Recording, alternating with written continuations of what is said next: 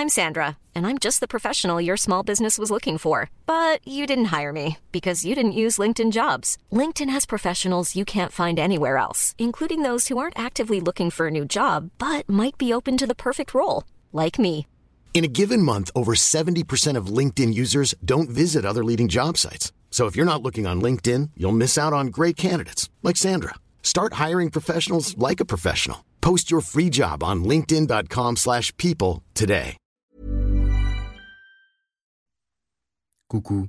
1969, le département de l'Oise en région Picardie est plongé dans l'horreur. Un homme que l'on surnomme le tueur de l'ombre traque les femmes qui rentrent chez elles le soir pour les abattre à coups de carabine avant d'abuser d'elles. Les rares survivantes parlent d'un véritable monstre aux yeux de chat qui les a surpris dans la pénombre. Une mère et sa fille sont même attaquées ensemble. L'une d'elles réussira à s'enfuir, l'autre sera punie d'une balle. La traque de ce tueur de l'ombre s'apprête à durer sept ans. Sept années qui vont plonger les habitants de Nogent-sur-Oise, commune dans laquelle sévit le tueur, dans l'horreur absolue. Bienvenue pour une nouvelle HVF.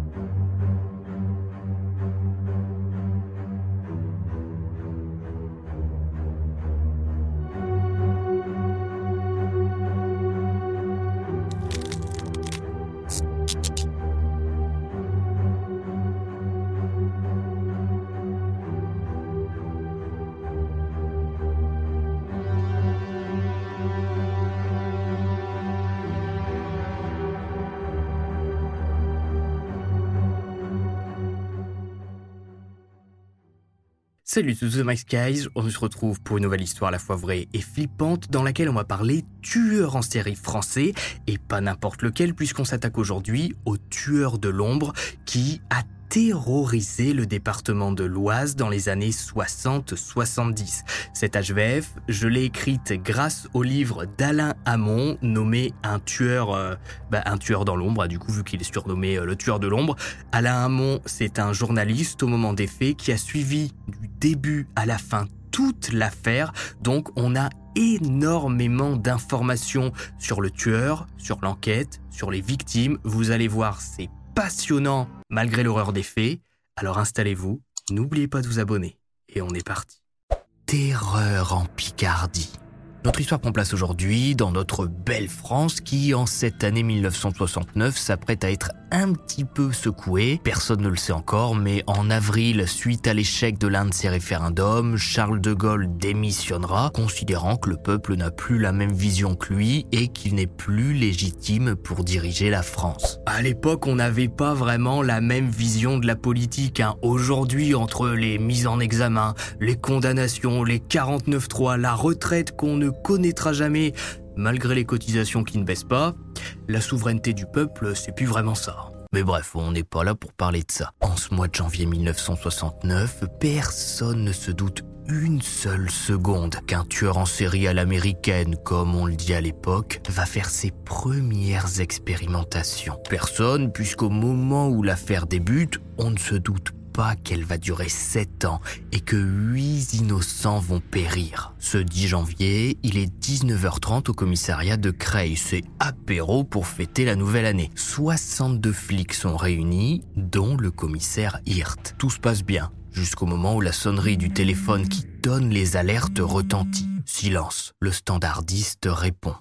Venez vite rue Fédherbe, à nos gens. On tire des coups de feu à côté de chez moi. Les flics de garde ce soir-là finissent leur verre en vitesse et sautent dans le fourgon alors qu'un deuxième appel retentit. Dépêchez-vous, un type a tiré chez Madame Lecron, elle est blessée. Entre Creil et Nogent-sur-Oise, il y a que dix minutes à peine. Le fourgon, suivi par une voiture qui comporte des inspecteurs de police, fonce à toute vitesse vers la rue Fédherbe. Il fait nuit noire à 7 heures au mois de janvier. À toute vitesse, il leur faut à peine 5 minutes pour arriver sur place. Au 130 bis rue Fédherbe, un attroupement s'est déjà formé devant la maison. Un homme hurle tout de suite aux agents. Je l'ai vu s'enfuir, il est parti par le jardin. Une vieille dame qui est sortie en entendant le vacarme s'explique. Il a tiré au moins dix fois, ça a bien duré cinq minutes. Personne ne sait ce qu'il se passe. La victime, Françoise Lecron, a miraculeusement survécu au coup de feu. Elle était dans la cuisine au moment des faits quand tout d'un coup elle a entendu une explosion. Elle a d'abord cru une demi-seconde que c'était sa cocotte sur le feu qui avait fait un drôle de bruit ou que le chien avait eu un gaz. Puis, une seconde explosion s'est fait entendre. Françoise sent le souffle d'une balle lui frôler la tête. Une troisième cartouche finit par la toucher à l'épaule. Par réflexe, la femme se jette à terre en hurlant de terreur. Elle ne comprend rien à ce qui est en train de se passer. Six balles seront tirées en direction de Françoise. La miraculée explique aux premiers enquêteurs qui arrivent sur place que ce soir-là, elle est rentrée chez elle comme d'habitude, a été dans sa cuisine et a entendu des bruits de pas dans l'escalier. Elle a été vérifiée, a vu des espèces de traces bizarres sur les marches, mais ça ne l'a pas plus inquiété que ça. Donc, elle est retournée dans sa cuisine et c'est là qu'elle s'est faite tirer dessus. Affolée, Françoise est sortie ensanglantée de chez elle pour aller se réfugier chez une voisine. On apprend rapidement que la victime est mariée au directeur adjoint d'une grosse usine de Rantigny, petit bled situé à 6 km de Nogent. Ils sont arrivés d'Allemagne il y a trois mois, se sont installés ici pour le travail et personne ne les connaît plus que ça. L'affaire est rapidement classée comme un fait divers. En fait, dès le lendemain de l'attaque, bah, il n'y a pas grand monde hein, qui parle de la pauvre Françoise qui a failli se prendre une balle dans la tête dans sa cuisine entre son gigot et ses patates. Pour tout le monde, c'est un incident isolé et ça va pas recommencer. Les experts balistiques qui interviendront sur place diront que le tueur doit faire à peu près 1m78 à 1m80. Bon, l'info est mise dans le dossier qui est mis sur une pile d'affaires à traiter et c'est tout. Enfin, ça, c'est ce que pensent les flics de l'Oise. Le 15 janvier, cinq jours après l'attaque, Thérèse Adam, qui vit au 41 rue des Frères Perrault à Nogent-sur-Oise, se rend au commissariat pour expliquer qu'elle est en danger de mort, que quelqu'un l'observe, la suit, fait des bruits autour de son domicile la nuit. Elle soupçonne le fils de sa voisine, c'est le seul mec dans le coin, mais elle n'a pas de preuves. Au commissaire Hirt, elle explique Il est venu chez moi un soir, il a tenté d'arracher les volets de ma chambre. Ça doit être un fou. Bon, le commissaire peut pas faire grand chose. Hein. Pour l'instant, Thérèse, il lui a rien arrivé. Et Hirt, il prend ça un petit peu comme un sentiment d'insécurité, comme dirait notre ministre de la Justice, entre deux, trois petits coups de couteau. Voilà, Thérèse, pour l'instant, bon, elle s'est pas faite attaquer par un homme.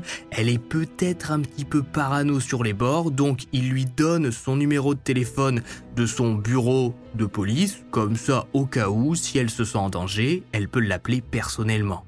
Seule chez elle, Thérèse se barricade. On dit dans le coin que la pauvre femme devient paranoïaque et que tout ça, c'est dans sa tête. Certains soirs, lorsqu'elle entend des bruits dans le jardin, Thérèse s'habille en vitesse pour courir chez une voisine. Elle demande même à l'un de ses deux fils, Michel, de venir dormir de temps en temps chez elle, sauf que Michel, quand il est chez sa mère, il ne remarque rien de particulier. Thérèse Adam vit recluse chez elle sans sortir pendant huit jours complets. Rien de bizarre dans la vie d'un youtubeur de mon point de vue. Elle ressort de chez elle le mercredi 23 janvier pour rendre visite à une voyante Rose Stoller qui déclara plus tard Je lui ai fait la boule de cristal, elle semblait complètement affolée. Au bout d'une dizaine de minutes, euh, je lui ai dit je vois la mort tapis dans l'ombre. Ne rentrez pas chez vous. L'homme vous guette dans noir. C'est un garçon aux larges épaules, un peu voûté. Il doit avoir 29 ou 30 ans. Il est misogyne et c'est un travailleur manuel. Il est français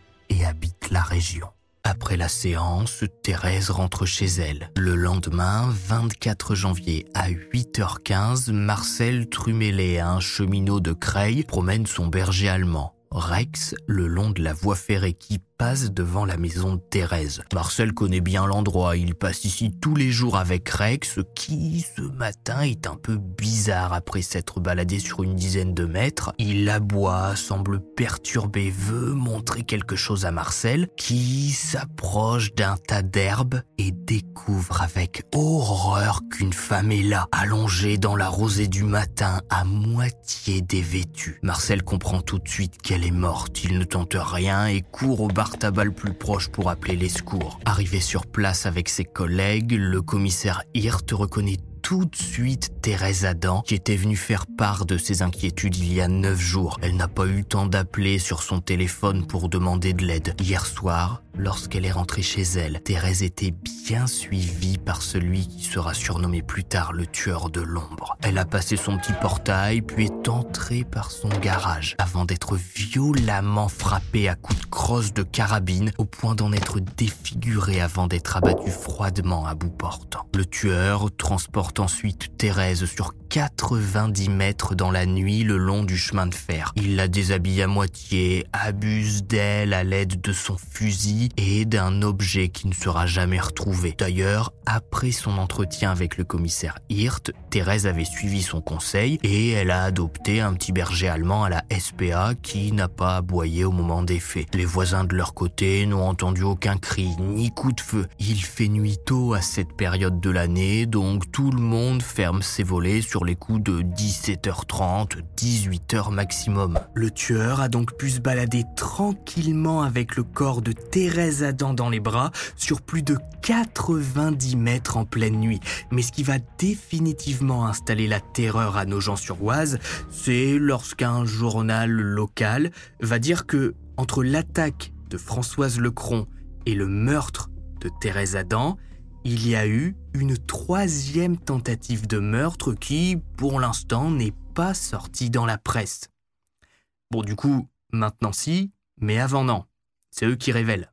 Le mardi 14 janvier, Michel Louvet, jeune vendeuse de la rue Pierre Semard, sûrement un type qui rigole beaucoup, rentre chez elle après le travail. Hier, elle a remarqué qu'un homme la suivait sur le trajet de la gare jusqu'au boulot, mais elle ne l'a pas revu ensuite. Ce mardi matin, Michel marche seule dans les rues de Nogent-sur-Oise qui sont encore plongées dans l'obscurité. Elle entend du bruit dans les buissons derrière elle, puis tout d'un coup un bruit sourd. Une douleur brûlante lui déchire l'estomac. Michel met sa main par réflexe, puis la regarde. Du sang jaillit de son ventre. Des passants alertés par ses hurlements préviennent rapidement les secours qui lui sauveront la vie. Michel n'a rien vu. Et les femmes de nos gens sur Oise, dès janvier 69, plongent dans la terreur. Elles savent qu'un tueur erre dans les rues et qu'il peut vous attaquer n'importe quand, dans votre cuisine, entre les saucisses et le gigot, tôt le matin quand vous partez au travail, tard le soir quand vous rentrez chez vous. Et dès que vous relâchez votre garde, il vous saute dessus, comme il l'a fait pour Thérèse Adam. Pendant huit jours, elle vit enfermée chez elle. Le neuvième jour, elle ressort. Et le soir, elle est attaquée.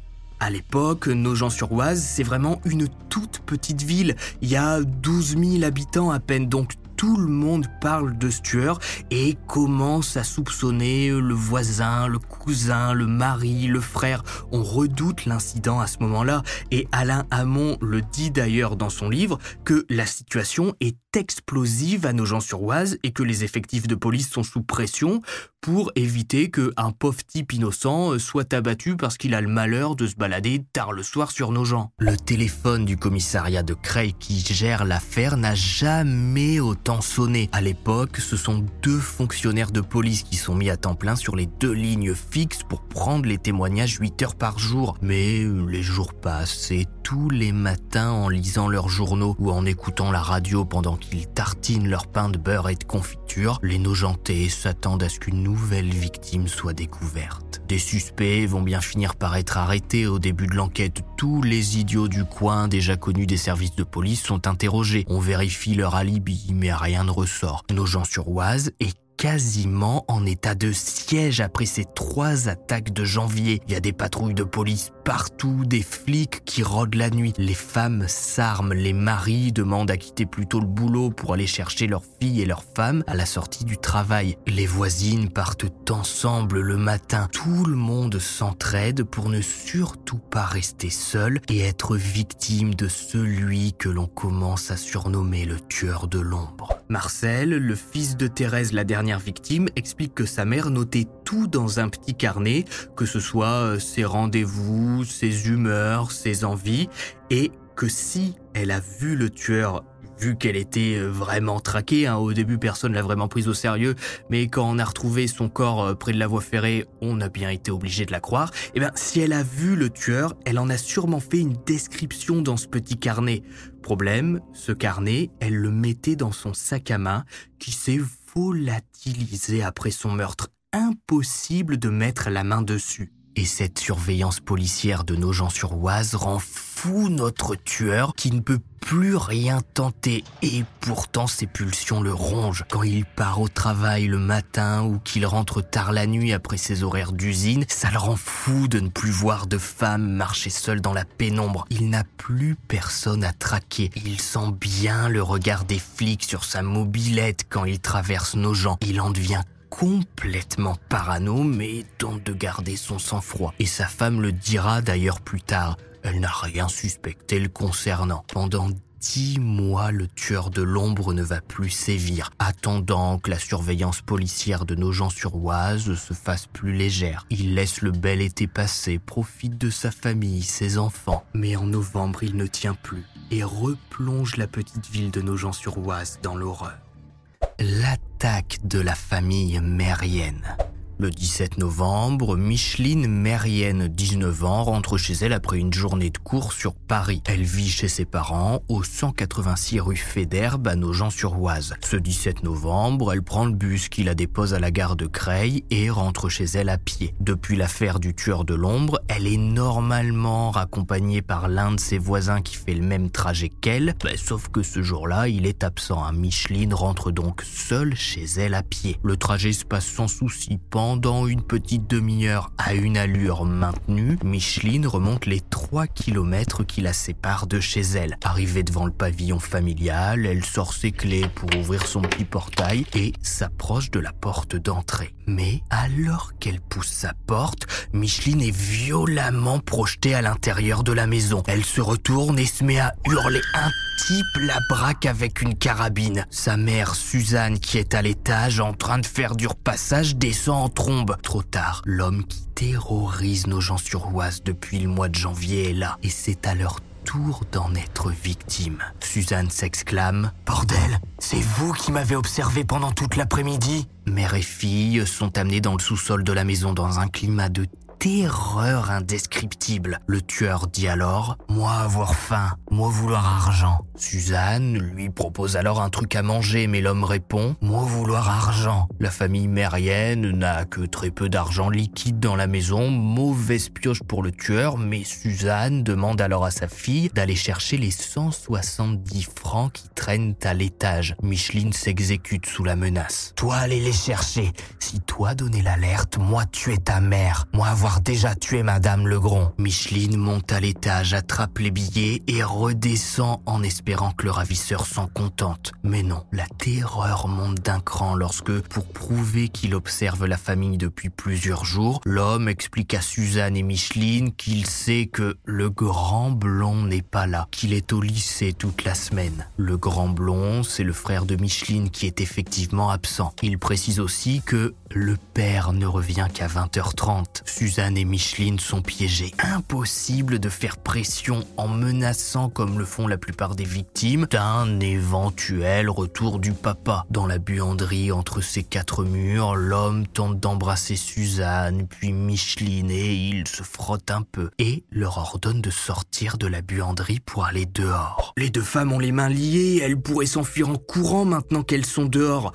Mais entre un humain et une balle, c'est la balle qui va plus vite, donc elles obéissent. À partir de là, Micheline comprend que l'homme n'a rien préparé. Il suit pas un plan précis. Il vérifie si sa mère est toujours bien attachée, puis revient vers elle, tente de lui faire des avances, la menace de tuer sa mère si elle tente quoi que ce soit, puis repart en direction de Suzanne, qui ne comprend pas trop ce que l'homme lui veut. C'est flou, c'est brouillon, ça mérite même pas la moyenne à l'examen pour devenir un tueur en série, ce genre de truc. Mais qu'est-ce que je raconte? Micheline tente d'enlever les liens qui lui bloquent les mains. Si elle doit mourir, autant se battre. Mais l'homme fait l'erreur de ne pas la regarder alors qu'il vérifie les liens de sa mère et qu'il semble regarder la buanderie, comme s'il réfléchissait à quelque chose. Micheline se lève d'un coup et se met à courir le plus vite possible pour aller chercher de l'aide. Elle saute par-dessus son portail et hurle à plein poumon en pleine rue. La jeune femme de 19 ans court aussi vite que possible chez le voisin le plus proche lorsqu'elle entend une Son cœur se serre, sa respiration se bloque. Micheline étouffe. Elle sait parfaitement ce qu'il vient de se passer. Toujours en état d'alerte, les agents de Nogent-sur-Oise arrivent rapidement, mais il est déjà trop tard. Suzanne Mérienne a été abattue gratuitement. Son cœur bat encore à l'arrivée des secours, mais le cerveau est touché.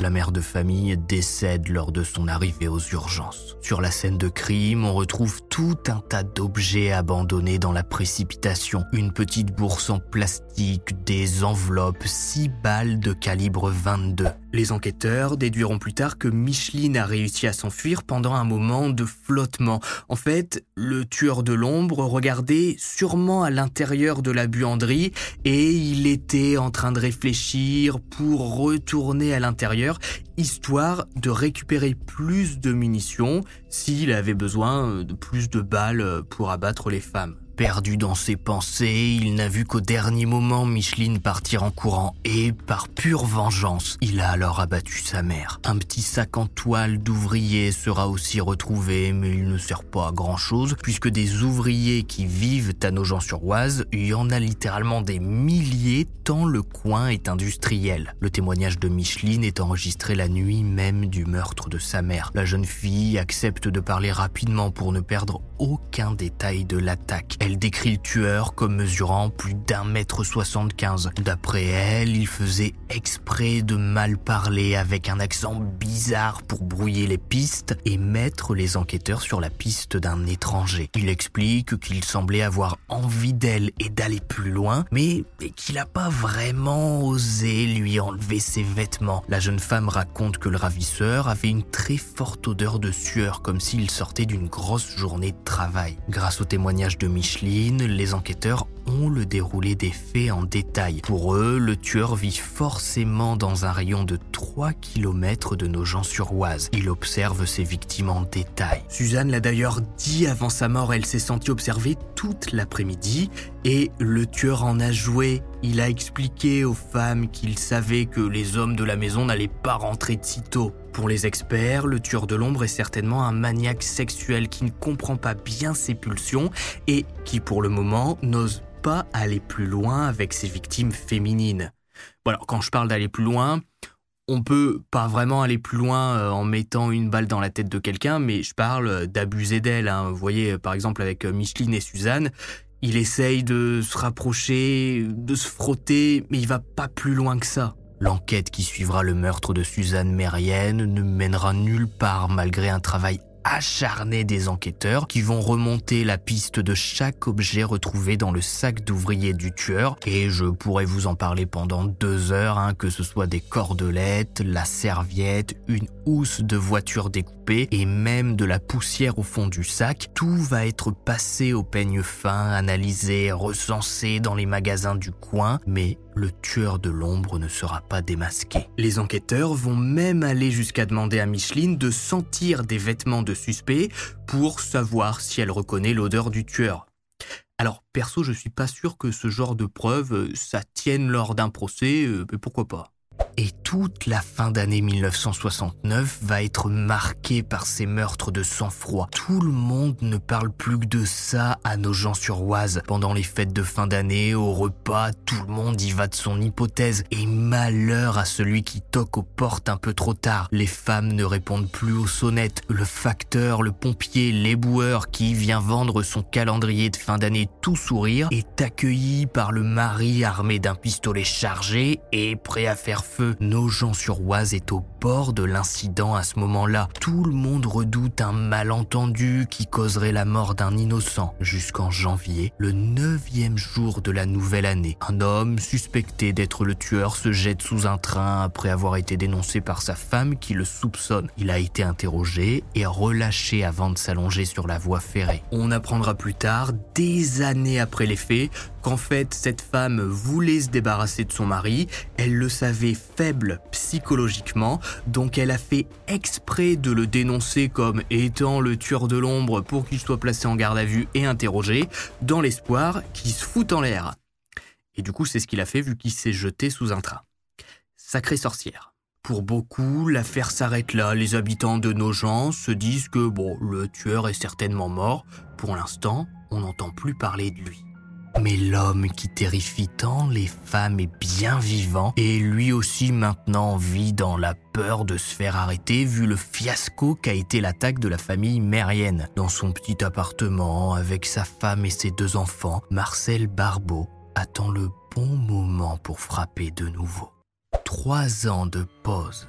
On va profiter de ces trois ans sans meurtre pour s'intéresser au profil du tueur et pour ensuite le suivre dans ses prochaines attaques. L'homme qui terrorise nos gens sur Oise depuis janvier 1969 s'appelle en réalité Marcel Barbeau et il a 27 ans au moment des faits. Il est marié, a un travail stable et a deux enfants. Moi, à son âge, je suis youtubeur dans 15 mètres carrés, j'ai un chat, pas d'enfants, mais au moins, je suis pas un tueur en série. Hein. Ça, c'est un bon point.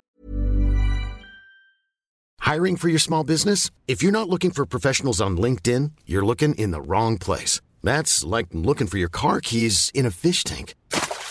LinkedIn helps you hire professionals you can't find anywhere else, even those who aren't actively searching for a new job but might be open to the perfect role. In a given month, over 70% of LinkedIn users don't even visit other leading job sites. So start looking in the right place. With LinkedIn, you can hire professionals like a professional. Post your free job on linkedin.com slash people today. Marcel Barbeau, né le 10 janvier 1941 à Liancourt, dans l'Oise. Comme beaucoup d'enfants à cette période, il est élevé seul par sa mère Micheline, qui est âgée de 21 ans. Son père est parti en Allemagne, réquisitionné pour le travail obligatoire. En 1945, le père Barbeau revient et le couple a deux autres enfants, Jean-Louis et Roger. Dans l'enfance de Marcel Barbeau, étonnamment, on trouve rien de vraiment dérangeant. Hein. Ses parents déménagent à Nogent-sur-Oise pour le travail. Marcel s'y fait rapidement des amis et aime faire du vélo le long de la voie ferrée et traîner dans cette toute petite ville d'à peine 5000 habitants à l'époque quand il est gamin. Comme beaucoup de jeunes, Marcel quitte l'école dès que possible après avoir raté son certificat d'études primaires qui doit être l'équivalent du brevet à peu près. Il fait divers petits boulots pour se faire un peu d'argent de poche et finit par être embauché à temps plein comme outilleur aux ateliers mécaniques des établissements Rivière, une usine à Creil. En 1960, il s'engage dans l'armée pour devenir parachutiste et participer à la guerre d'Algérie qui oppose les indépendantistes algériens souhaitant la souveraineté totale de leur pays et la France qui veut garder l'Algérie sous drapeau tricolore. Sauf que Marcel, il comprend rapidement que parachutiste ça va pas le faire parce que dès les premiers tests quand il doit sauter de haut euh, depuis la terre ferme, eh ben, il a le vertige, donc dans un avion, c'est même pas la peine d'y penser. Il s'est engagé pour deux ans et devient donc brancardier le temps de la guerre qui se termine par la signature des accords d'Évian le 18 mars 1962, suivi par un cessez-le-feu dès le lendemain. L'Algérie devient indépendante, Marcel rentre en France avec quelques médailles pour son service. Ayant aimé l'armée, il tente de devenir gendarme mais échoue lors de l'épreuve de sélection et retourne à l'usine. Il y rencontre sa Josiane, avec qui il aura deux enfants. On parlera en détail de sa femme et de la vie qu'elle a eue avec Marcel Barbeau, puisqu'elle est très intéressante à écouter et elle va venir témoigner lors du futur procès. Un drame en particulier marque la vie de Marcel Barbeau, la mort de sa mère le 27 juillet 1968. Micheline Barbeau, atteinte d'un cancer des seins qu'elle tentait de soigner depuis quelque temps, rechute brusquement après deux opérations qui étaient pourtant censées la sauver. Au début du mois de juillet, les poumons sont atteints, il n'y a plus rien à faire. Le 27, elle meurt auprès de son fils aîné, Marcel. La mort de Micheline Barbeau marque un tournant dans la vie de Marcel. Il était le fils aîné, celui qui l'a connu le plus longtemps et surtout celui qui était le plus proche de sa mère. Marcel s'occupe des obsèques, il pleure beaucoup et dit une dernière fois au revoir à sa mère. Personne ne se doute à ce moment-là que la mort de Micheline va faire sauter un barrage dans la tête de Marcel. Lui qui jouait au fils modèle depuis toutes ces années va enfin pouvoir se laisser aller à ses pulsions sans avoir peur de décevoir sa chère mère. Marcel commence à avoir des envies qu'il ne comprend pas. Il achète en cachette des magazines masochistes, se met à épier des femmes lorsqu'il rentre de l'usine. Les experts le diront plus tard, Marcel Barbeau n'est ni un psychopathe ni un psychotique. Il n'agit pas par crise, il a juste envie de tuer. Ça l'obsède et à l'époque, il sait pas vraiment comment faire. On est à la fin des années 60. À l'époque, la France ne connaît pas encore ce qu'on appelle des tueurs en série à l'américaine. Et d'ailleurs, ce terme viendra après les faits. Pour bien se restituer, en 1969, Ted Bundy par exemple, a 23 ans, il n'a même pas encore commencé sa série de meurtres sur des étudiantes. Officiellement en tout cas. Et en France, on se dit que bah chez nous, on peut pas avoir des tueurs en série comme aux États-Unis. Nous, on est normaux, on n'est pas euh, complètement cinglés à sortir la nuit dans la rue euh, pour tirer sur des gens. Sacrément visionnaire. Marcel n'a donc aucun exemple à suivre, mais le 10 janvier 1969, la pulsion est trop forte. Depuis plusieurs jours, il voit cette femme qui suit la même routine encore et encore. Chaque soir, elle va dans sa cuisine pour faire à manger en attendant que son mari rentre. Ce 10 janvier, Marcel fait croire à sa femme qu'il travaille un peu plus tard que prévu. Dans la nuit noire, il se poste devant la maison de Françoise Lecron. Il hésite quelques minutes, mais sa pulsion trop forte. Il fait feu six fois pour être sûr d'abattre sa cible. Ayant vu Françoise s'effondrer, Marcel part en courant avant de rentrer chez lui. Il apprendra plus tard dans la presse que sa toute première cible a survécu. Enragé, il tire quatre jours plus tard sur Michel Louvet, qui elle aussi survit. Bon, Marcel, il vérifie quand même sa carabine pour savoir si elle tire pas des balles en plastique. Et le 23 janvier, il abat Thérèse Adam à bout portant. Et c'est pour ça que début janvier, Marcel attaque trois en quelques jours, parce que ben, les deux premières fois, il n'a pas réussi à tuer, et sa pulsion est restée bloquée en lui. En tirant une balle dans la tête de Thérèse, il se libère pour les mois à venir, jusqu'en novembre, lorsque cette pulsion revient et qu'il se met à cibler la famille mérienne avant de passer à l'action. Alors, c'est un fiasco, hein, vous l'avez vu, Micheline, la fille de Suzanne, réussit à s'enfuir, et pour se venger, Marcel abat tout de même la mère de famille. Après chaque meurtre, il emporte quelques objets en guise de souvenir, que ce soit des photos de famille, un sac à main ou de simples objets juste pour avoir une sorte de trophée, comme le font beaucoup de tueurs. Suite à l'attaque de novembre, Nogent-sur-Oise repasse en état d'alerte maximale. Marcel Barbeau se retire une nouvelle fois dans l'ombre. Il se met en pause, laissant derrière lui un silence glaçant en attendant patiemment le prochain moment propice pour répondre de nouveau à ses pulsions meurtrières. Reprise de la terreur. Le jour se lève difficilement ce 7 février 1972 sur Nogent-sur-Oise. La grisaille recouvre la petite ville qui s'apprête de nouveau à replonger dans un climat de terreur. Tout le monde parle d'une même chose. Une jeune femme aurait été découverte dans un parc à moitié cachée dans un buisson sous un lampadaire, une balle de carabine dans la tête. Le cauchemar recommence pour les femmes de Nogent-sur-Oise. La nouvelle est confirmée dans la matinée par les services de presse. Annick Delis, le 29 ans, rentre chez elle après le travail. Elle est vendeuse à mi-temps dans un magasin de vêtements en centre-ville et le soir, pour compléter ses fins de mois, elle bosse au guichet du cinéma. Elle a donc dans sa journée un petit flottement de 19h à 20h30, le temps de s'occuper de son garçon avant de repartir travailler. Hier soir, Annick rentre donc chez elle après avoir quitté son poste de vendeuse à 18h30. Elle traverse le parc Hébert qui lui permet de rentrer chez elle rapidement. Elle a 300 mètres à peine à parcourir. Elle pense à son garçon, à ce qu'elle va lui préparer pour le repas. Elle va lui demander si sa journée s'est bien passée. Derrière elle, Marcel Barbeau est là. Sa pulsion monte, se fait de plus en plus forte. Il regarde à gauche, à droite, personne. Le parquet complètement désert. Il sort une matraque et en une demi-seconde là-bas sur le crâne d'Annick, qui perd connaissance sans un bruit. Enfin, il recommence. Trois ans maintenant qu'il ne s'était plus attaqué aux femmes de nos gens. Marcel emporte le corps un petit peu à l'écart, enlève les chaussures d'Annick pour voir ses petits pieds. Il est un peu fétichiste sur les bords, certainement une pulsion perverse à ce moment-là. Il a emporté avec lui un pantalon qui appartient certainement à sa femme qu'il place sur le corps d'Annick, presque de façon paternelle pour qu'elle n'ait pas trop froid dans la nuit qui vient, et puis il sort sa carabine. Marcel repart, sa pulsion s'est évaporée. Il rentre chez lui. Ce soir-là, l'un des employés du cinéma qui a l'habitude de passer prendre Annick sur le chemin attend devant chez elle à 20h15. C'est son garçon, Frédéric, qui fait signe en disant que maman n'est pas rentrée. L'employé repart. Joseph Délice, le mari, découvrira le corps de sa femme plus tard. Il raconte. Quand je suis rentré, Frédéric m'a dit que le collègue de mon épouse était venu, mais que sa mère n'était pas passée à la maison avant la séance. Je me suis inquiété et j'ai contacté le cinéma. Ma femme n'était pas là. J'ai décidé de faire le tour du quartier en m'éclairant avec une lampe de poche.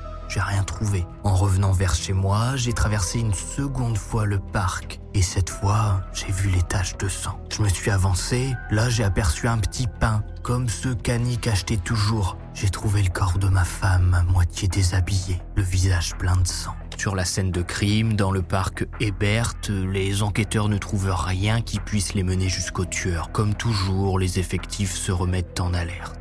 Pendant trois mois, Marcel Barbeau ne tue plus. La dernière attaque s'est parfaitement passée, rapide, discret, efficace. Il se sent bien. Le soir, il ne ment plus à sa femme, ne lui dit plus qu'il fait des heures sup à l'usine et passe ses week-ends en famille. Jusqu'au 28 mai. Ce lundi soir, Marcel Barbeau est au cimetière de Laigneville, là où sont enterrés certains de ses proches. Il y passe régulièrement pour entretenir les tombes. Ce soir-là, alors qu'il nettoie les tombes, arrose les plantes de ses défunts, Marcel entend du bruit. Il croit reconnaître un bruit de voiture qui vient de se garer en contrebas du cimetière. Il entend deux personnes parler, un homme et une femme qui semblent passer du bon temps à l'abri des regards. Marcel ne supporte pas Comment est-ce qu'ils peuvent oser venir déranger la tranquillité des morts Toujours armé de sa carabine qu'il cache à l'intérieur de son manteau, Marcel attrape son arme et remonte le chemin du cimetière. Bingo, dans une voiture en lisière de forêt sont cachés Eugène Stéphane, 25 ans, et Morissette Van Ift, 23 ans, qui semblent plutôt bien s'entendre. Marcel hésite. Il n'a pas cette excitation qu'il ressent d'habitude, mais les meurtres sont faciles, il y a personne dans le coin à cette heure. Il s'approche du véhicule, lève sa carabine et tire à bout portant sur Eugène. Morissette hurle de terreur, a le réflexe de sortir de la voiture et de partir en courant. Silence total, deux victimes en moins de cinq minutes. Marcel fouille rapidement la voiture, vole le sac de Morissette, va ensuite voir la jeune femme pour remonter sa jupe, arrache ses sous-vêtements et décide de partir. Ça leur apprendra à déranger la tranquillité des morts. hein. Marcel rentre chez lui, l'air de rien, il est persuadé de ne rien avoir fait de mal. Voilà, il y avait deux jeunes près du cimetière qui embêtaient le monde en faisant du bruit. Il leur a tiré deux coups de carabine. Au moins, c'est fait, ils dérangeront plus personne. Marcel se couche aux côtés de sa femme, tranquillement ce soir-là, pendant que Morissette et Eugène gisent en lisière de forêt. Le jeune couple s'était donné rendez-vous ici après une petite dispute dans le but de se réconcilier. Détail particulier, les jeunes de Laigneville ont normalement l'habitude de s'enfoncer en forêt pour profiter de leur soirée. Mais cette fois, à cause de la pluie, du mauvais temps, de la boue, Eugène avait décidé de rester sur le bord de route près du cimetière. Le lendemain matin, c'est Gilles Pégury, le président de la société de chasse de Laigneville, qui fera la macabre découverte en remontant le chemin du cimetière. Marcel Barbeau ne le sait pas encore, mais en abattant le couple au cimetière de Laigneville, là où sont enterrés certains de ses proches, il vient de signer son arrêt de mort. puisque les enquêteurs le comprennent assez vite. Personne ne se balade ici euh, le soir, à part des couples, puisque le coin est connu justement des jeunes de la région, pour venir se planquer tranquillement. Donc un homme seul n'aurait aucun intérêt à venir dans ce coin-là, si ce n'est pour visiter la tombe de ses proches. En attendant, Marcel Barbeau continue de terroriser la population. Le 8 janvier 1974, Josette Routier, 29 ans, rentre chez elle après sa journée de travail à la banque. Elle entre dans la résidence des Mélèzes au 19 rue du docteur Rousse à Nogent-sur-Oise à 19h30. Josette vit seule, elle vient d'acheter l'appartement et se sent très bien toute seule. Hein. Elle a sa petite vie et en est très heureuse. Il y a 15 minutes précisément, Marcel, qui l'observe depuis plusieurs jours, a brisé l'une de ses vitres d'appartement pour s'infiltrer à l'intérieur. Il l'attend dans le salon, caché derrière les rideaux. Monsieur et Madame Kiel, les voisins de Josette, le diront d'ailleurs plus tard, ils pensent avoir entendu un bruit de vitres brisées, mais n'ont rien vu, donc sont retournés devant la télé. Ce soir-là, Marcel suit son mode opératoire. Une fois que Josette est dans son salon, il sort de derrière les rideaux et abat sa matraque sur son crâne. Rapidement, il sort ensuite sa carabine et fait feu. Et le mode opératoire de Marcel Barbeau m'étonne pas mal parce que pour avoir traité près d'une cinquantaine d'affaires de tueurs en série sur la chaîne, la playlist est d'ailleurs dispo si vous voulez vous poser devant, et eh bah c'est assez rare qu'un tueur en série masculin ne garde pas quelques minutes sa victime féminine en vie. Ce que je veux dire par là, même s'il y a des exceptions bien évidemment, certains tueurs comme Marcel arrivent à battre tout de suite leur victime, mais dans la grande majorité des cas, les tueurs hommes qui attaquent des victimes féminines restent avec elles quelques minutes pour se nourrir de leur peur. Alors bien sûr, Marcel, une fois il a essayé avec Micheline et Suzanne, hein, la famille mérienne, ça a complètement foiré, et vous verrez que justement après, même s'il traque ses victimes, à aucun moment il ne va entrer en contact avec elles. À chaque fois, il va surgir, les assommer et leur mettre une balle dans la tête. Le corps de Josette est ensuite emmené dans la chambre, mais Marcel n'abuse pas d'elle, ce qui choquera d'ailleurs les enquêteurs de l'époque, se disant que le tueur de l'ombre est un malade mental qui tue des femmes simplement pour se venger de son impuissance, tellement ils ont l'habitude de voir des corps profanés après le meurtre. Pour eux, c'est exceptionnel comme situation. Il y a juste des petites traces sur le corps, comme si une lame de couteau avait été frottée de haut en bas. Il faudra trois jours pour que Roger Kiel, le voisin, s'inquiète de l'absence de Josette et décide de regarder par la fenêtre de son appartement en ouvrant les volets. Le père de Josette déclara dans la presse Ma fille était une merveilleuse femme. Elle s'était acheté un téléviseur pour agrémenter ses soirées solitaires. Elle n'avait rien d'une fantaisiste. Elle préférait par-dessus tout mener une vie tranquille. Elle avait très peu d'amis et ne sortait pratiquement pas. Josette Routier était donc la cible parfaite pour le tueur de l'ombre qui ne le sait pas encore, mais un petit génie vient de reprendre l'affaire en main. Cet homme, il s'appelle Daniel Neveu. Il a 34 ans, très jeune pour recevoir ce type d'affaires sur son bureau, trop jeune d'après certains gros bonnets de la police de Creil.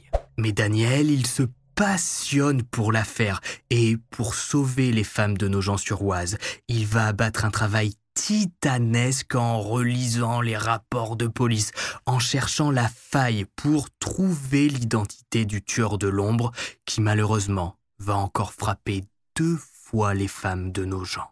La fin du règne.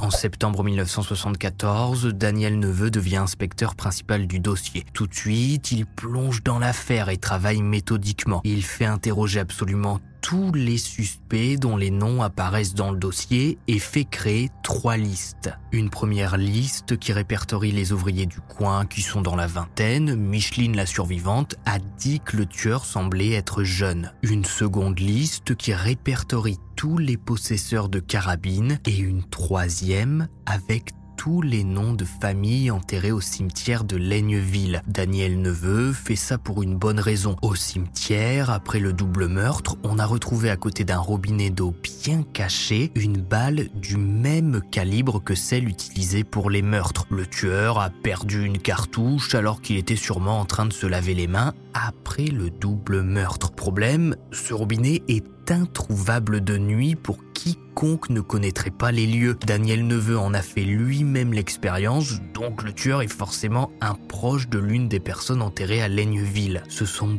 250 noms qui vont être inscrits dans cette liste. Chaque famille doit être passée au peigne fin pour savoir si l'un des membres peut correspondre au tueur. Et en plus des deux autres listes, le travail est titanesque. On est en 74. Suffit pas d'ouvrir Facebook pour présenter à Micheline, la seule survivante, des euh, photos en HD euh, des suspects pour qu'elle puisse reconnaître le tueur. Là, il faut traquer ces hommes, les prendre en photo discrètement. Ça demande des heures et des heures de travail. Et pendant que l'enquête avance doucement, les pulsions de Marcel refont surface. Le 26 novembre 1975, Julia Goncalves part de chez elle à 5h30 du matin pour prendre le train qui l'emmène au travail. Elle est ouvrière dans une blanchisserie du coin. Sur son chemin, elle passe tous les jours près du parc Ebert et a à chaque fois une pensée pour Annick Delils, dont le corps a été retrouvé il y a trois ans dans un buisson. Ce matin-là, une fois de plus dans la pénombre, Julia suit son chemin, puis se volatilise. Marcel était là, caché derrière un arbre. Julia n'a rien vu, n'a pas remarqué qu'il l'observait depuis des jours tous les matins. Le corps de Julia Goncalves sera retrouvé le lendemain après-midi, plus de 24 heures après son meurtre par un employé municipal en charge de nettoyer le coin. Comme toujours, le corps est à demi déshabillé. Un témoin dira avoir vu vers 5h45 près du parc un garçon immobile qui semblait chercher où se cacher, habillé avec des vêtements sombres, les cheveux noirs. Un portrait robot sera diffusé ça ne donnera rien. De leur côté, les équipes de Daniel Neveu continuent de travailler sur leur liste. Ils perquisitionnent chez les hommes qui ont acheté euh, des carabines récemment. Ils interrogent les jeunes ouvriers du coin. Ils répertorient tous les noms du cimetière de Laigneville et cherchent dans ces familles voir s'il n'y a pas quelqu'un qui pourrait correspondre au tueur. Et au fil du temps, les listes se réduisent de nom en nom. Malheureusement, l'enquête ne sauvera pas à temps Françoise Jakubowska, 21 ans, secrétaire à EDF, qui le matin du 6 janvier 1976 est assommée alors qu'elle marche sur un petit chemin qui l'amène à la gare de Villers-Saint-Paul, petit village à côté de Nogent-sur-Oise. Marcel Barbeau l'observe passer ici chaque matin. Il l'a certainement repéré alors qu'il rentrait du boulot et faisait un peu de repérage après une nuit de travail. Il l'attend caché dans un buisson et au moment où Françoise passe, l'assomme d'un coup de matraque avant de la tirer de l'autre côté du chemin dans le jardin de l'hôtel de gare. Rapidement, il dégaine sa carabine et lui tire une balle dans la tête.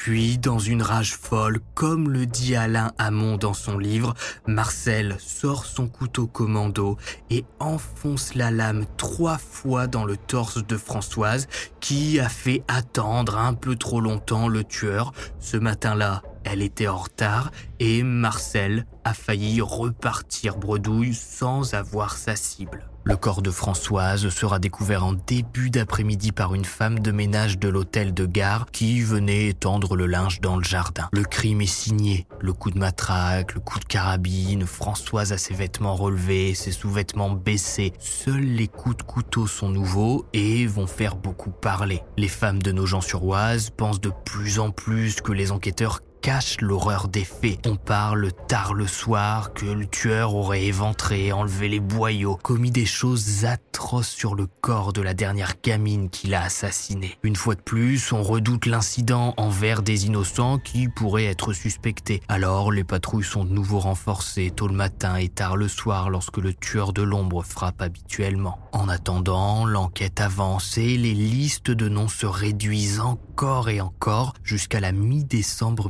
1976, mois pendant lequel le commissaire Jacob, qui travaille avec Daniel Neveu, reçoit un appel anonyme disant le tueur, c'est un ancien ouvrier des établissements Rivière à Creil. Il a fait l'Algérie et marié à une femme blonde. Il est violent et voleur, n'a pas le permis. Suite à l'appel, Daniel Neveu ajoute quelques noms à sa liste des anciens ouvriers des établissements Rivière qui ont fait l'Algérie. Tous sont interrogés. Ils sont cinq au total. Le lundi 13 décembre, c'est au tour d'un certain Marcel Barbeau de recevoir la visite des enquêteurs. Daniel Neveu a relevé son nom depuis longtemps puisque pas moins de six tombes portent le nom de Barbeau dans le cimetière de Laigneville. L'inspecteur vérifie également les horaires de travail de Marcel Barbeau et à chaque fois au moment des meurtres, il ne travaille pas. Les enquêteurs se rendent donc à l'adresse de Barbeau, rue du 19 mars 1960. Il vit en HLM avec sa femme et ses deux enfants. À partir de là, tout va aller très vite. Marcel Barbeau rentre à 13h après avoir mangé à l'usine et profité du repas organisé par le comité d'entreprise. Il accepte parfaitement que les enquêteurs fouillent son appartement. Et d'ailleurs, les agents qui sont envoyés pour interpeller Marcel, eh ben, ils ont vraiment le flair parce qu'ils diront plus tard que pour eux, bah, ils pensaient que ça pouvait pas être lui. C'est un père de famille exemplaire qui vit dans un bel appartement, a deux beaux enfants, une jolie femme. Ça peut pas être un tueur en série. Hein. Un tueur en série, c'est sûrement un type qui sort dehors, qui bave, carabine en main et qui tire un petit peu sur les gens au hasard. La perquisition continue à la cave de l'immeuble dans laquelle la famille Barbeau a un petit débarras. Une carabine équipée d'un silencieux, un imperméable, un couteau commando y sont retrouvés. Marcel dit avoir tout volé. La carabine est immédiatement envoyée pour analyse, savoir si elle a servi à tuer l'une des victimes. Marcel est quant à lui emmené pour interrogatoire. Et là, je vous lis tout de suite, on entre dans la partie la plus frustrante de cet HVF puisque Marcel Barbeau, c'est pas un homme très bavard. Enfin, si, il parle beaucoup, mais pas pour faire avancer l'enquête. Hein. Il essaie de perdre les enquêteurs pour gagner du temps sur sa garde à vue, qui ne dure que 48 heures, comme pour tous les autres suspects d'ailleurs. Et en 48 heures, à partir de ce lundi 13 décembre, il se passe beaucoup de choses. Tout d'abord, les analyses de la carabine retrouvée dans la cave de Marcel reviennent rapidement et concluent que c'est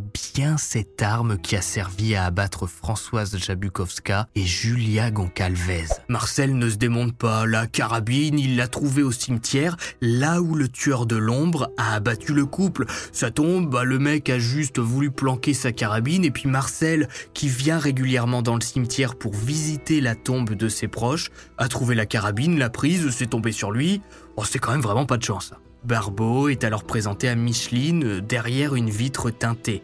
La seule survivante essaye donc de voir six ans après les faits si Marcel Barbeau peut être le tueur qui est entré chez elle et qui a abattu sa mère lors de sa fuite. Micheline demande aux enquêteurs qu'une espèce de lampe en fait soit mise devant le visage de Marcel comme lorsqu'il était dans la buanderie pour reproduire un petit peu l'ambiance au moment des faits. Et lorsqu'un enquêteur place la lampe devant le visage de Marcel, Micheline le reconnaît formellement.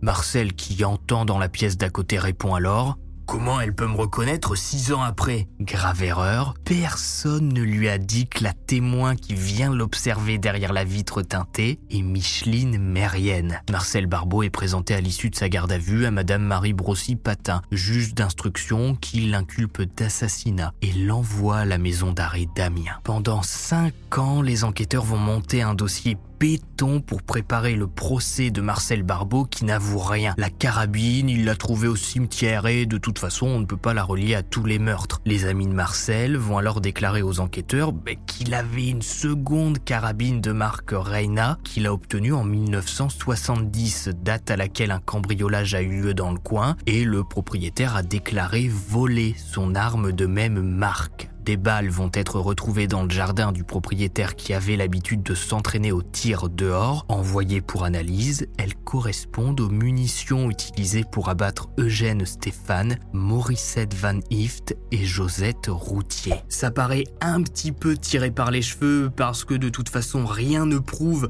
que c'est Marcel qui est entré dans cette maison pour voler la carabine, qui sera ensuite identifiée comme étant l'arme du crime qui n'a d'ailleurs absolument jamais été retrouvée, mais c'est une preuve circonstancielle qui est reçue lors du procès et qui permet à la justice d'accuser Marcel Barbeau de cinq meurtres au total. Le procès s'ouvre en mai 1981. Josiane Barbeau vient défendre son mari, dont elle va prochainement demander le divorce. Pour elle, c'est un homme aimant avec une tendance kleptomane. Elle sait pas pourquoi, mais il vole énormément et a même déjà été condamné pour cambriolage. Elle a failli le quitter à cause de ça, mais il n'a plus jamais été repris. Pour justifier ses absences de la maison, il dit qu'il travaillait, c'est tout. Mais Elle le dit et le répète, elle est persuadé de l'innocence de Marcel. On parle au procès de ses deux frères qui, je ne vous l'ai pas dit, mais sont décédés. Le premier Jean, lui, en 1971 d'un accident de voiture et Roger le second en 1974 qui s'est jeté sous un train. D'ailleurs, beaucoup pensent encore aujourd'hui que si Roger est parti si violemment, c'est parce qu'il avait des soupçons vis-à-vis -vis de son frère et que ça lui était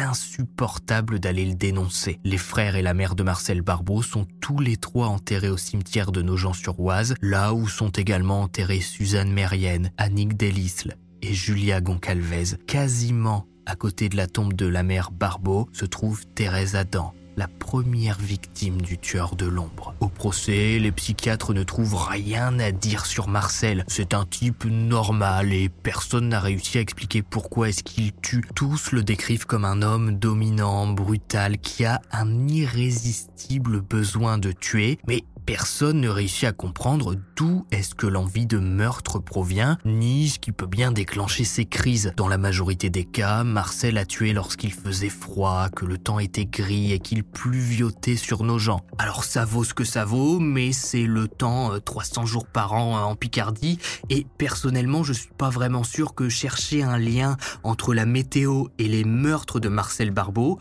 ce soit vraiment pertinent, hein, parce que si Marcel avait dû tuer à chaque fois qu'il faisait gris à En Picardie, et qu'il pleuvait, ça aurait été une hécatombe. Et si les psychiatres font chou blanc, impossible d'avancer puisque Marcel continue de clamer son innocence. Et tant qu'il n'avoue pas, impossible de trouver la clé permettant de répondre à la simple question pourquoi tous ces meurtres? Malgré le manque de certaines preuves, le manque d'une arme du crime qui a disparu, hein, la carabine Rena ayant servi à abattre Eugène Stéphane, Morissette Van Ift et Josette Routier, ben, n'a jamais été retrouvée. Le doute ne suffira pas pour sauver Marcel Barbeau, qui est reconnu coupable d'être le tueur de l'ombre à la fin de son procès. Il est condamné à une peine de prison à vie, fera appel et sera de nouveau condamné. Depuis l'arrestation et la condamnation de Marcel Barbeau, malgré le fait qu'il clame toujours son innocence, le tueur de l'ombre n'a plus jamais commis de crime à Nogent-sur-Oise. Aujourd'hui, Marcel Barbeau est toujours en vie, c'est l'un des détenus les plus vieux de France. Il a 82 ans et est devenu bibliothécaire en prison. Ses deux fils, s'ils sont toujours en vie aujourd'hui, doivent avoir environ 60 ans et n'ont jamais parlé à la presse, ne se sont jamais exprimés sur leur père. Josiane, l'ex-femme de Barbeau, a elle aussi souhaité conserver son anonymat suite à l'arrestation de Marcel. Daniel Neveu, qui a remonté la trace de Marcel Barbeau en le reliant au cimetière de Laigneville et, grâce à l'appel anonyme confirmant ses soupçons puisque Marcel était de toute façon dans la liste, a par la suite fait une brillante carrière en tant qu'inspecteur à la police judiciaire de Creil et c'est d'ailleurs cette affaire qui l'a propulsé. Daniel Neveu est aujourd'hui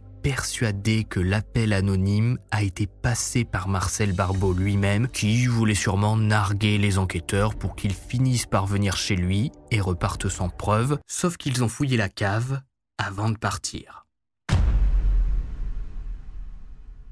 Si vous avez regardé cet adjectif jusqu'au bout, mettez cave en commentaire puisque c'est finalement grâce à la de la cave de Marcel Barbeau qu'on a pu réussir à prouver qu'il était le tueur de l'ombre. Faut savoir aussi aujourd'hui, petite parenthèse, que certains croient encore en son innocence parce qu'on n'a pas pu le relier à tous les meurtres, qu'il manque une arme du crime et que finalement on n'a jamais pu prouver que c'était lui le cambrioleur qui avait volé la carabine Reina qui a servi pour d'autres meurtres et ça tombe, c'était juste un autre type qui a voulu marcher dans les pas du tueur de l'ombre.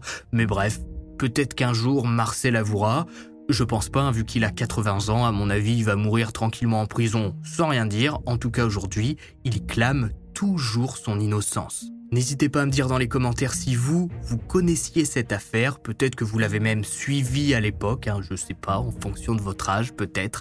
N'oubliez pas le pouce bleu, de vous abonner, ça fait toujours plaisir. C'était Max Guys, on se retrouve sur Twitter, Instagram pour parler euh, d'HVF comme d'habitude. Vendredi prochain 18h pour une nouvelle histoire. Et puis, bye